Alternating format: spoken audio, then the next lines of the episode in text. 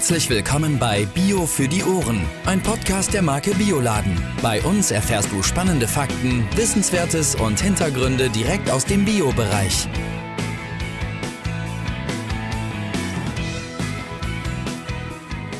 Herzlich willkommen bei Bio für die Ohren und zum zweiten Teil unseres Podcasts zum Thema Tee. An dieser Stelle wie immer mit Judith und Jan und der Gerda von Sonnentor. Wir haben im ersten Teil vor allen Dingen über die Herstellung von Tee gesprochen und werden jetzt im zweiten mehr auf die Qualität und auf die Verpackung eingehen und werden aber auch noch natürlich weitere Tees probieren. Ich wünsche euch viel Spaß. Wir haben aber in der Zwischenzeit den Lindenblütentee aufgegossen. Das ist ein Beuteltee.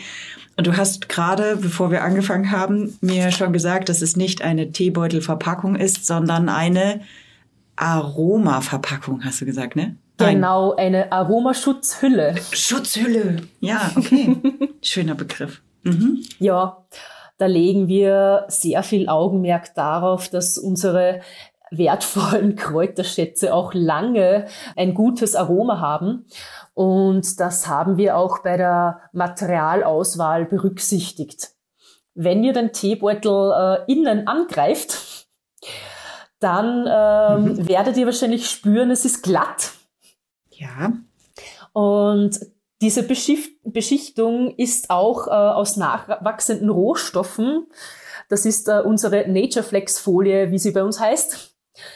Aus Holzfaser kann auch kompostiert werden und diese Natureflex Folie hilft natürlich auch noch das Aroma besser in den Kräutern zu behalten, da, wo sie auch hingehören. Habt ihr auch hinten immer noch den kleinen Hinweis drauf, Papier und Holzfolie in den Restmüll und dann äh, hier vorne haben wir beim Basenkräutertee sei nicht sauer draufstehen. Ähm, bei Brennnessel steht purer Genuss. Ebenso bei den Lindenblüten beim Kurkuma steht Wunderwutzi drauf. Beim Glückstee steht Glück in der Tasse. Ja, Kurkuma-Tee ist ein äh, richtiger Wunderwutzi. Schön. Was ist der Unterschied zu Bio und konventionell? Liegt es nur in der Rohware oder worauf, äh, wo liegen da die Unterschiede? Ja, als Konsument äh, wird man oft äh, denken, ja, Bio äh, und konventionell, wo ist der Unterschied? Mhm. Und ähm, der Unterschied liegt nicht nur im Produkt, in der Qualität des Produktes, sondern fängt eigentlich direkt schon bei der Wirtschaftsweise am Feld an. Das heißt, jeder Landwirt, der biologisch zertifiziert ist, verpflichtet sich eine eine pestizidfreie von chemisch-synthetischen Pestiziden Landwirtschaft zu führen. Ähm, also schon die Landwirtschaft an sich wir merken es bei unseren Landwirten, baut Humus auf, ähm, bringt natürlich keine bedenklichen Gifte in die Umwelt, die äh, auch viel weiter wirken können als dort, wo sie aufgebracht werden können. Ähm, Stichwort äh, Insektensterben. Mhm. Also Biolandwirte haben oft oder diejenigen, die wir kennen, haben oft einen sehr starken Bezug zur Natur und möchten diese auch bestmöglich so erhalten, wie sie ist und lieben es, wenn wenn es äh, in ihren Feldern brummt und summt. Das kennen wir von unseren Fenchelbauern. Fenchel ist eine Pflanze, die sehr lange blüht und da tummeln sich monatelang Insekten darauf. Das ist wirklich eine Augenweide. Und ähm, natürlich hat äh, Bio auch noch den Unterschied zu konventionell. Zumindest bei Sonnentor wird es so gelebt, dass jede einzelne Charge auf Pestizide auch analysiert wird. Also Rückstände, die in der Ware vielleicht sein können. Und nur Ware, die biotauglich ist, wird auch für äh, die Verarbeitung, für die Weiterverarbeitung ähm, herangezogen. Alles Weitere ähm, wird abgelehnt. Und da haben wir mittlerweile glücklicherweise ein tolles System mit dem Verein für enkeltaugliche Umwelt, der sich aus Sonnentor Landwirten gegründet hat, äh, um eine Schadenszahlung zu erhalten. Sollte ähm, auch ein Biolandwirt einen Pestizidschaden haben durch beispielsweise Abdrift von einem ähm, angrenzenden konventionellen Feld, durch dass er selbst kein Verschulden hatte. Also äh, das ist ein ganz schwieriges Thema für die Landwirte, die sich doch sehr bemühen, mhm. ähm, tolle Ware, äh, hohe Qualität zu produzieren, selbst möglichst wenig Impact auf die Umwelt zu haben äh, und dann vielleicht auch noch durch Abdrift geschädigt zu werden. Ja.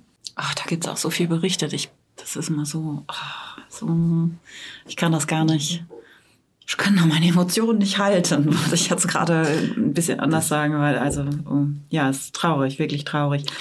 Tatsächlich. Ja, es ist ein, es ist auch ein sehr umfangreiches Thema und wir sind immer, äh, also wir überlegen uns auch immer sehr gut, ähm, wie wir das auch an unsere Kundinnen kommunizieren und wir gehen generell auch offen damit um, weil äh, es ist ein absolutes Thema und es ist etwas, das in unserer Gesellschaft verändert gehört und auch in der Herangehensweise, wie wollen wir Landwirtschaft betreiben und für Konsumentinnen natürlich auch, äh, welche Produkte möchte ich konsumieren, wie sollen die produziert worden sein. Und diese Problematik aufzugreifen, ist ein sehr heißes Eisen, wo mhm. wir auch vorsichtig sind. Aber uns ist es auch wichtig, dass äh, das Bewusstsein schön langsam in die Gesellschaft rückt, weil das auch notwendig ist, um es zu verändern. Richtig. Oh, da kann man einen schweren Übergang finden. Die nächste Frage wäre für mich nämlich ganz schlicht, wie versucht ihr denn allgemein die Qualität sicherzustellen mhm. eurer Produkte? Gibt es da bestimmte Techniken, die ihr immer anwendet. Also natürlich ähm, hattest du ja eben schon gesagt, die Eingangskontrolle etc. Aber gibt es auch so T-Tester oder so? Also ja, äh, also dadurch, dass bei uns das Qualitätsmanagement äh, sehr umfangreich aufgebaut ist, vom Feld bis in die Tasse. Wir haben zum Beispiel auch äh, die Anbau- und Kulturberatung für unsere österreichischen Landwirte bei uns in der Abteilung. Ähm, und bei uns beginnt Qualitätssicherung schon am Feld. Unsere Mitarbeiterin ist bei den Bauern vor Ort, gibt ihnen Tipps und Tricks zum Schneiden, zum Aussehen, zum Ernten, zum Trocknen, ähm, damit schon einmal vom Feld gute Qualität wegkommt. Mhm. Ja.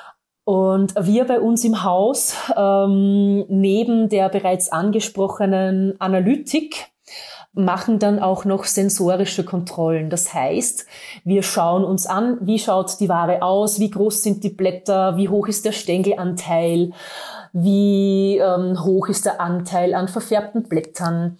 Wir machen Verkostungen äh, und prüfen auch äh, das Aroma dieser Rohware. Und das alles gehört zu unserem Qualitätssicherungsprozess ähm, dazu. Mhm. Vermutlich habt ihr auch so Teesommeliers, oder? Äh, ja, eine Ausbildung zum Teesommelier äh, wurde von mir und einer Kollegin abgehalten. Donnerwetter!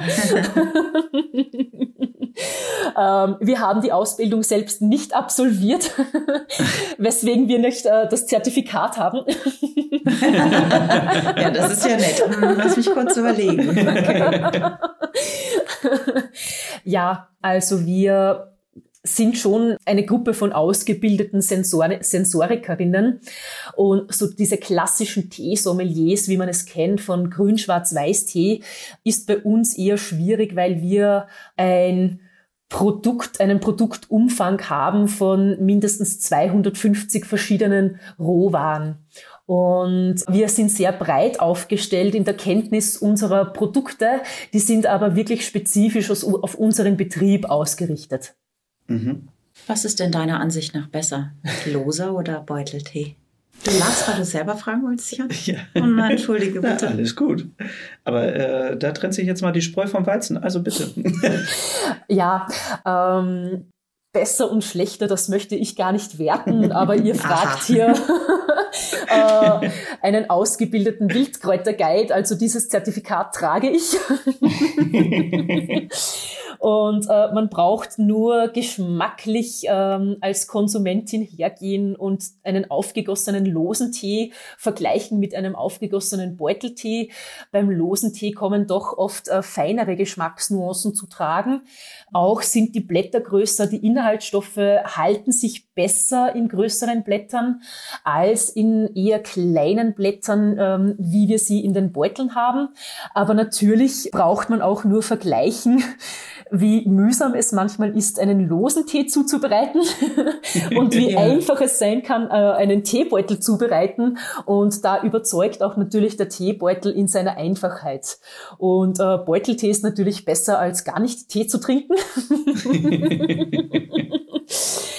Ähm, und ich selbst äh, liebe auch Beuteltees wie zum Beispiel den Kurkuma-Tee oder den Heavy-Metal-Tee.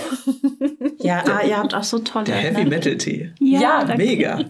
Da, so tolle, sag noch mal ein paar Namen. Ihr habt so tolle Namen da. Das ist also wirklich beeindruckend. Ja, also nicht nur gute Laune und Glückstee, Heavy Metal und was gibt's da noch irgendwie? Ja, wir haben den Kutz-Kutz-Tee, wir haben den Laune gut, alles gut Tee, äh, wir haben den Durchschlafen-Tee in der Happiness-Linie. Äh, wir oh, haben Bauchweh, ne? Genau, Zwick-Zwack-Tee. Ein Kindersortiment habt ihr, so Kindertees irgendwie, habe ich, äh, glaube ich, gesehen, ne? Ja, das ist unsere Bängelchen-Linie, ähm, die mit milderen ähm, Kräutern gestaltet ist okay. Ähm, wir müssen gleich noch über den Lindenblütentee sprechen. Ja, also komm, Lindenblüte. Wir, wir haben ihn ja jetzt äh, ziehen lassen. Äh, keine Angst, wir haben den Beutel rechtzeitig rausgenommen. Der ist jetzt keine 20 Minuten. ähm, wie schmeckt er dir, Judith? Ich finde, das ist ein total toller Tee. Also alle drei gefallen mir bis jetzt richtig gut und ich finde, dass diese Lindenblüte so eine, ah, die hat so ein, ich kann das gar nicht, so ein duftiges, so ein, ja, Blüten, Aroma, ne?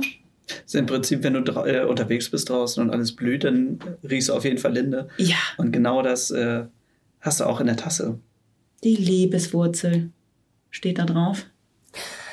Genau, äh, die Lindenblüte ist Sommer in der Teetasse. so fühlt es sich zumindest für mich an. Ähm, vor allem habe ich vor meinem Haus äh, einen großen Lindenbaum stehen und das ist immer eine Wohltat im Juni, wenn die Linde blüht, ähm, von Weitem schon zu hören, wie der summt. Also auch die Bienen lieben die Lindenblüte. Mhm. Und er hat einen sehr honigartigen Duft, der Tee, blumig, süßlich. Also das ist wirklich eine, eine Wohltat für die Seele. Mhm. Nun ähm, habt ihr uns im Vorhinein gesagt, wie wir es aufgießen müssen. Ähm, und zwar erst in kaltes Wasser und dann auf dem Herd zum Kochen bringen und nur kurz aufkochen lassen. Jetzt nehmen wir mal an, wir haben das nicht gemacht, sondern haben äh, das trotzdem mit den 100 Grad heißem Wasser aufgegossen. Wo ist denn der geschmackliche Unterschied? Der Unterschied im Geschmack ist weniger erkennbar.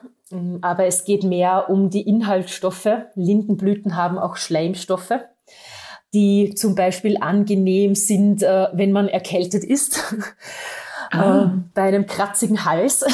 Mhm.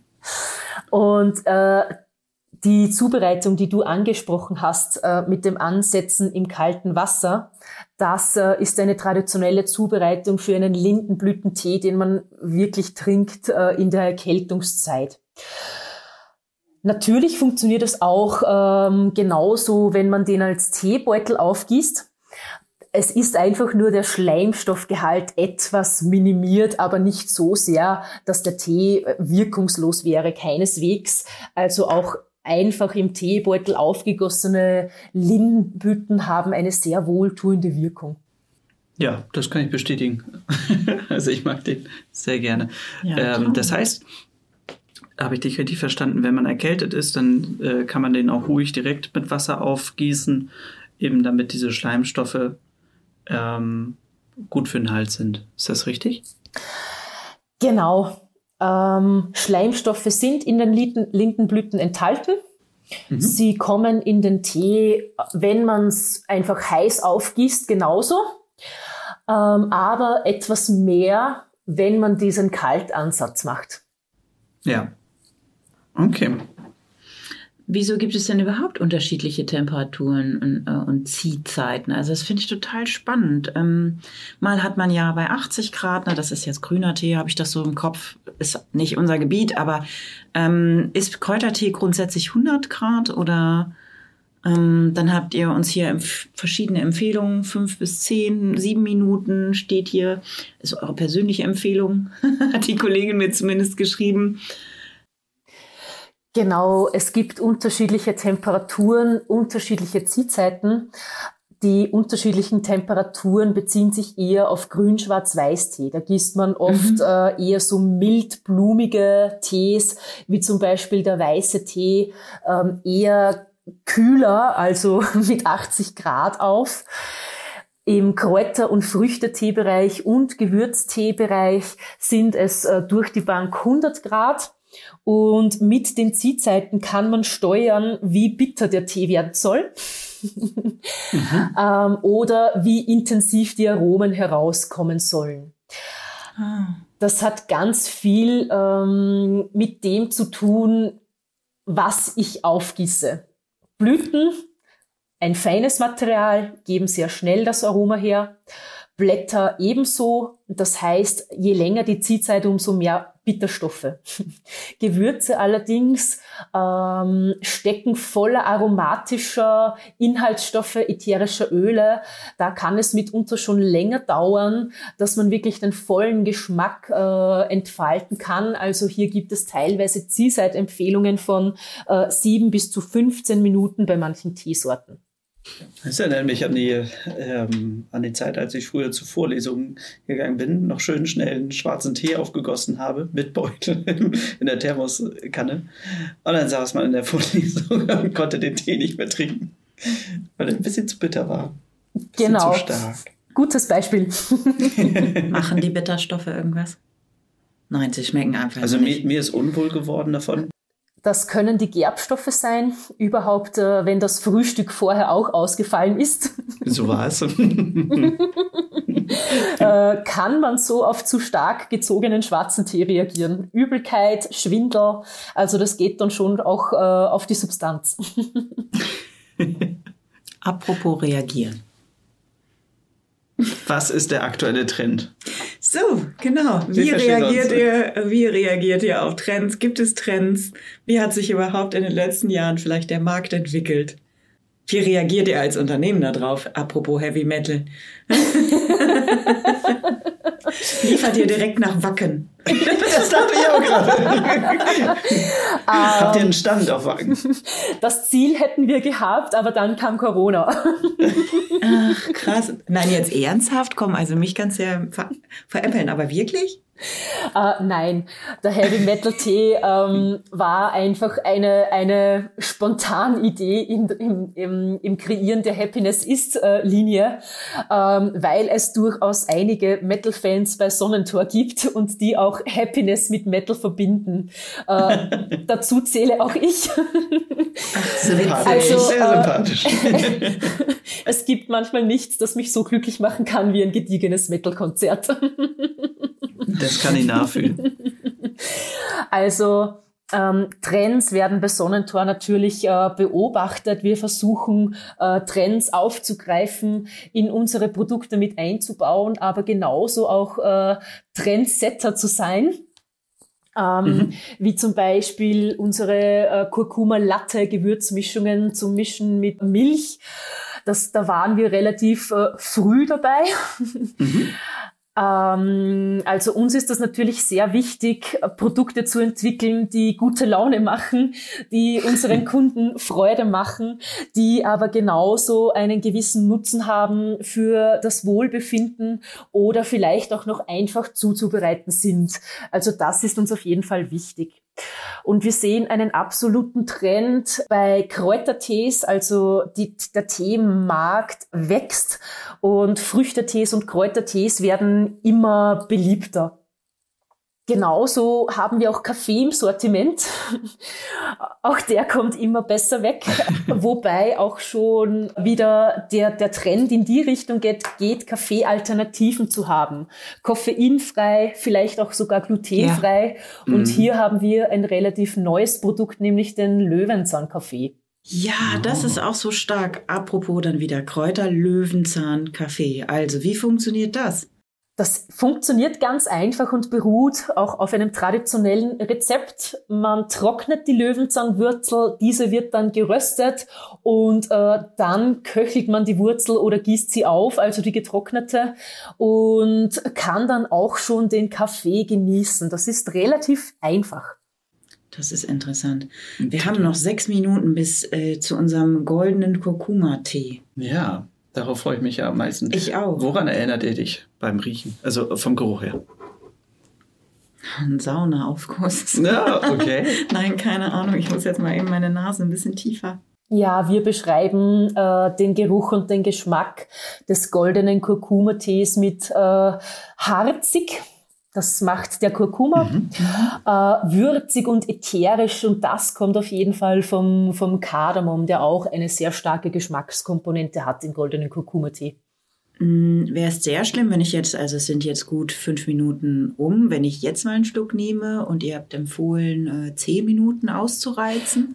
Das kann man doch machen, Das oder? kann man natürlich machen und du kannst auch den Teebeutel drin lassen und nach zehn Minuten noch einen Vergleichsschluck nehmen. So, mache ich das Super. jetzt.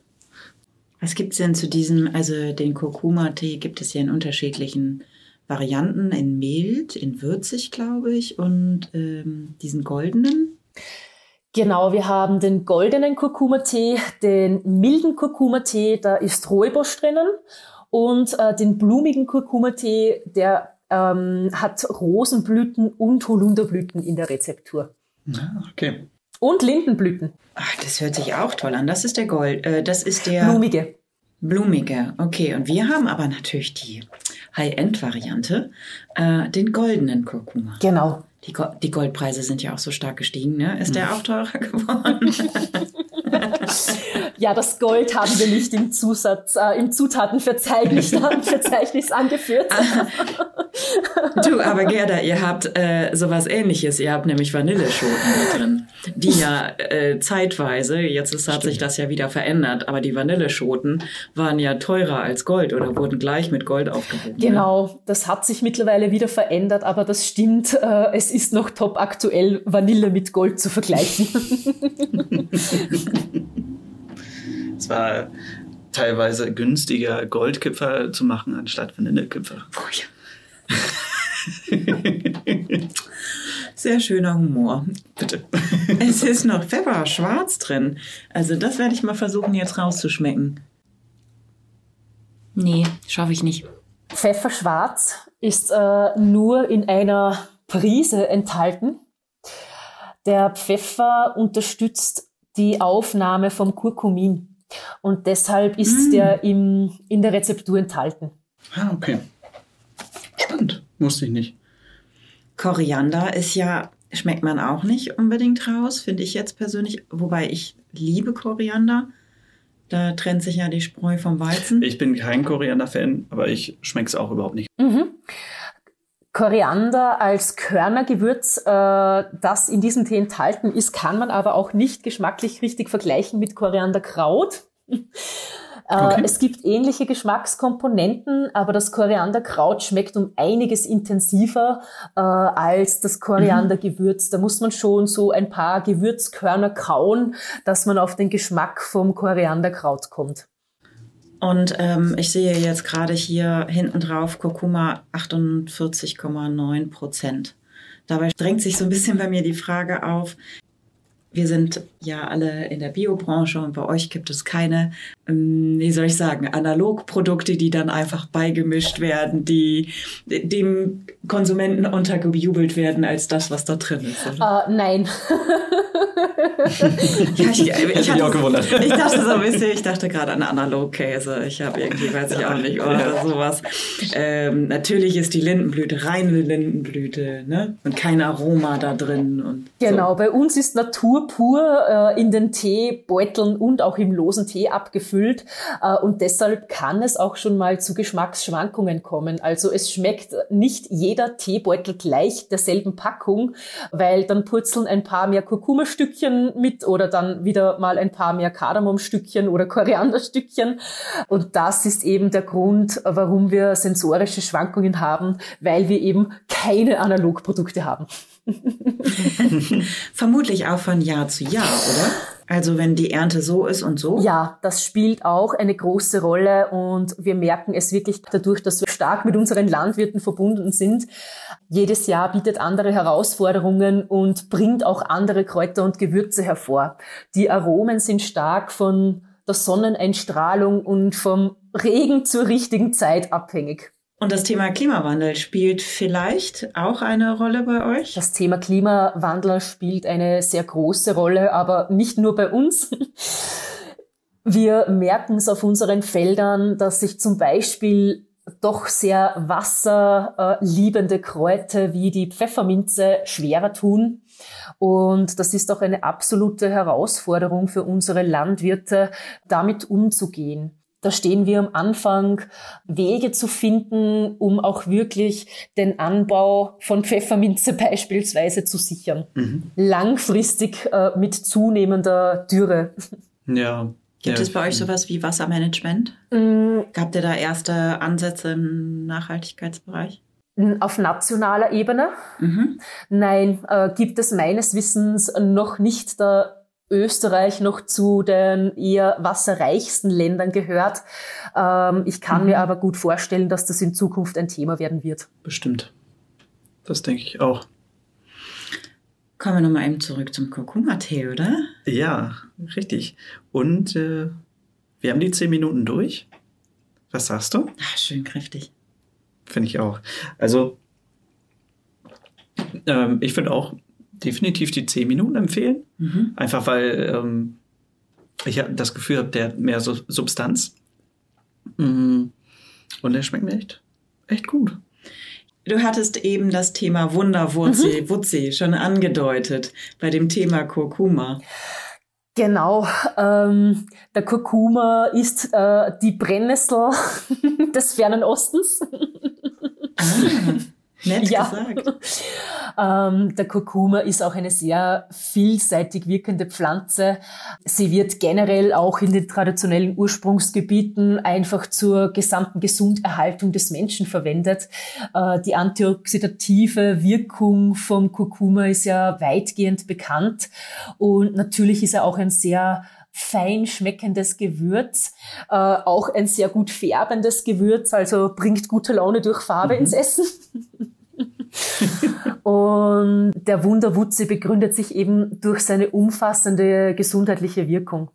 Ich hätte noch mal eine Frage zur Verkostung. Ähm, wir haben die ja alle jetzt hintereinander einmal durchgetestet, natürlich auch aufgrund der Zeit, aber würdest du empfehlen, dass man dazwischen vielleicht mal eine Pause macht oder Wasser trinkt oder irgendwas anderes zu sich nimmt, damit man neu für den nächsten Tee eingestellt ist? Ja, das macht absolut Sinn. Beim Verkosten von Tee spielt es eine große Rolle, was ich vorher schon getrunken oder gegessen habe. Kaffee ist äh, mhm. im Prinzip ein No-Go. um die Geschmacksnerven nicht vorher schon überstrapaziert zu haben. Mhm. Und wenn ich jetzt mehrere Tees verkoste, ist es gut, wenn die Tees gleiche Temperatur haben. Okay. Und wenn man zwischendurch äh, mal eben eine kurze Pause macht, ein paar Schluck Wasser trinkt, das ist das Neutralste, ähm, und dann erst wieder den nächsten Schluck von der nächsten Teesorte nimmt. Es macht auch Sinn, nicht zu viel auf einmal zu verkosten. Also für Ungeübte sind so vier, fünf Tees schon mal die Grenze. Wir, kost, wir verkosten bei unseren ähm, Sensorikzirkeln schon mal bis zu 20 unterschiedlichste Tees. Ui. Also ist es einfach so von, von, vom Magen her sollte man es nicht machen oder ähm, aus welchen Gründen? Es stellt sich dann einfach ein gewisser Gewöhnungseffekt bei den äh, Geschmacksnerven ein und man schmeckt einfach nicht mehr so feine Unterschiede. Hm, okay. Das heißt aber, wenn man es jetzt häufiger macht, so wie ihr, dann kann man irgendwann auch die 20 erreichen oder noch mehr. Genau, also das kann man trainieren wie einen Muskeln. Achso, das heißt äh, im Prinzip alle, ähm, ich meine, wie man es ja auch beim, beim Kaffee jetzt beispielsweise macht, ähm, Sommeliere, dass sie halt ähm, ihre Nerven trainieren und man hat auch einen Bonus, wenn man viel kocht. Äh, das heißt, im Prinzip spielt das alles so mit rein. Genau. Naja. Ähm, jetzt, wo Jan gerade so nett hier über die Geschmacksnerven gesprochen hat, äh, komme ich nochmal eben ganz kurz zu der Zutatenliste aus dem Kurkuma-Tee zurück. Ne? Das ist Kurkuma, Ceylon Zimt, Kardamom, ähm, Ingwer, Koriander, Fenchel, Süßholz. Das sind ja vermutlich alles ähm, Zutaten, die nicht in Österreich angebaut werden, oder? Genau. Zusätzlich zu dem Kräuteranbau in Österreich haben wir auch noch einen direkten Handel mit eher fernwachsenden Gewürzen. Es gibt schon Experimente des Kurkuma-Anbaus in Österreich, aber eher frische Kurkuma-Wurzel und Minimengen. also wir freuen uns über den Tag, wenn wir mal gänzlich Kurkuma aus Österreich beziehen können. Bis das soweit ist, pflegen wir international eben direkte Handelsbeziehungen.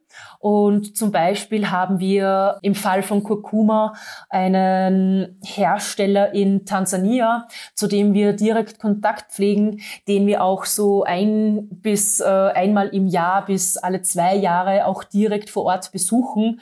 Zwischendurch haben wir Online-Meetings und wir stehen in sehr engem Austausch mit unseren Lieferanten. Dadurch äh, haben wir auch ein Gespür dafür, wie ticken diese.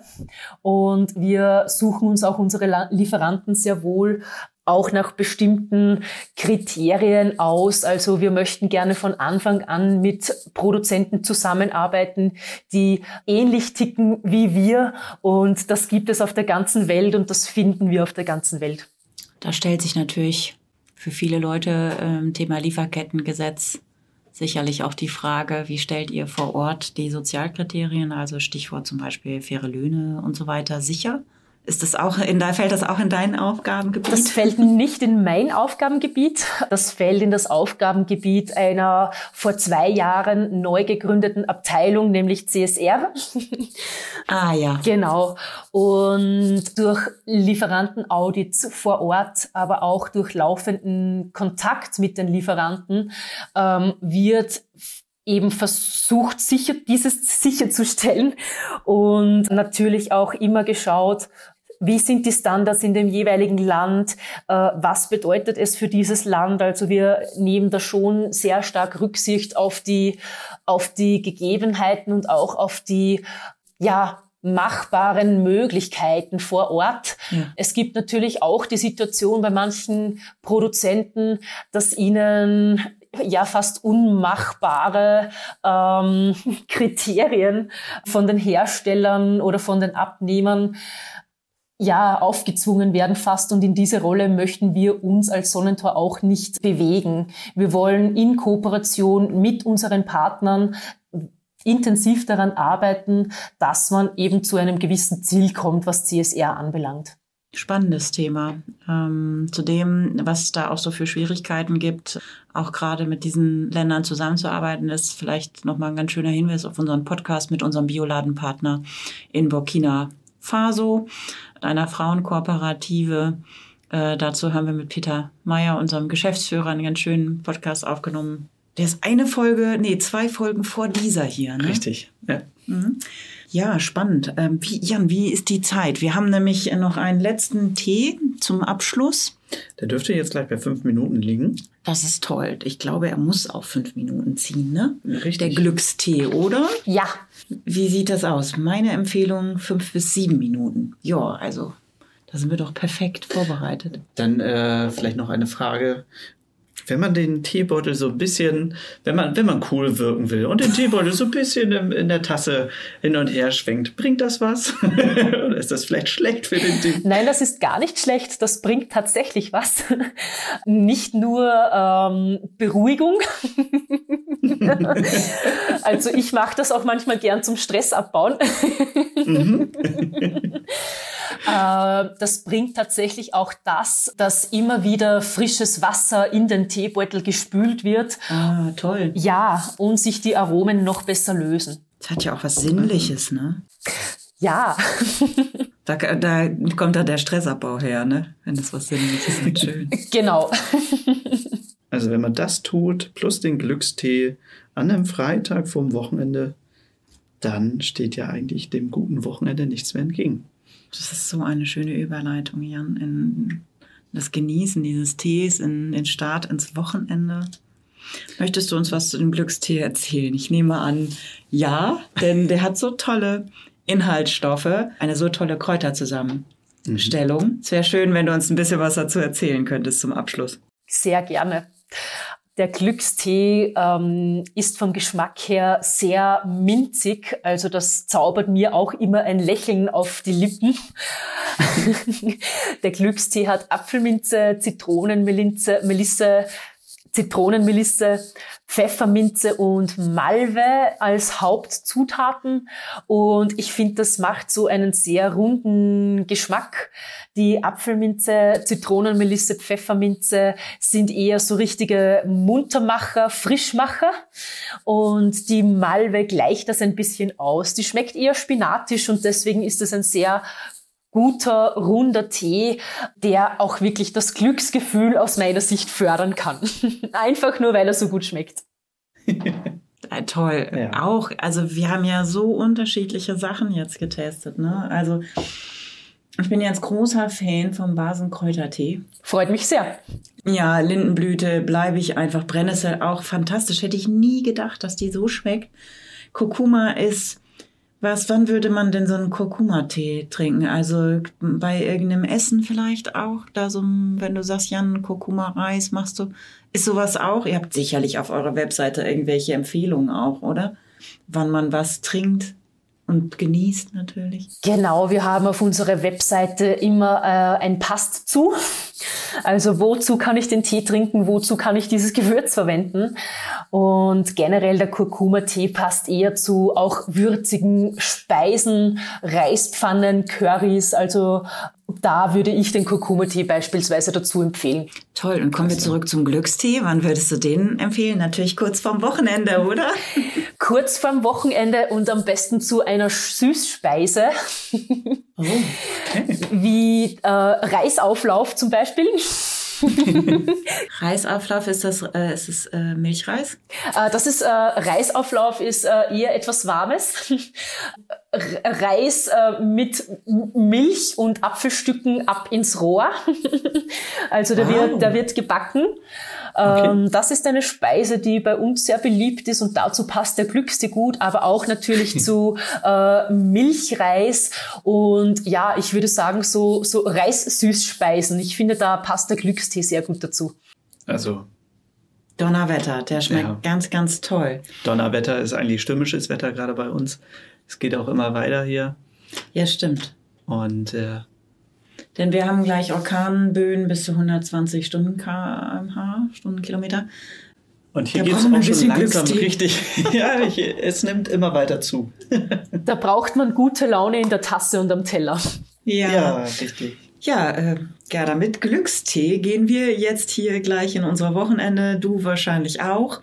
Zum Abschluss noch die Frage, was sind denn deine Lieblingssorten? War vielleicht heute eine dabei oder gibt es noch ein äh, unbedingt Must-Drink sozusagen für unsere ZuhörerInnen? Spannenderweise ja. Ihr habt äh, auch verkostet einen meiner absoluten Lieblingstees, nämlich den Brennnesseltee.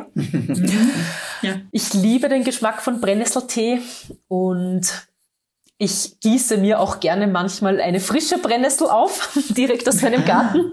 Das hat dann noch einmal einen sehr speziellen Geschmack, den ich auch allen gerne zum Ausprobieren ans Herz lege. Und auch Beuteltees gehören zu meinen Lieblingstees und da ist mein absoluter Favorit der Heavy Metal Tee. Wer hätte das gedacht? Ja. Wahrscheinlich hast du ihn auch mitkreiert, oder? Uh, bingo. lustig, lustig. Sehr schön. Wodurch zeichnet er sich aus, wenn er rockt er so richtig? Ja. Geht er so durch und durch? Also der Heavy Metal Tee rockt richtig äh, in seiner Farbe und auch im Geschmack. Also das ist ein richtig äh, pfeffrig würziger Tee, der auch sehr gut äh, wirkt bei flauem Magen. oh, okay. Also perfekt für Wacken. Vielleicht für den genau. nächsten Tag. also alle Wacken-Fans unbedingt den Heavy Metal Tee einpacken.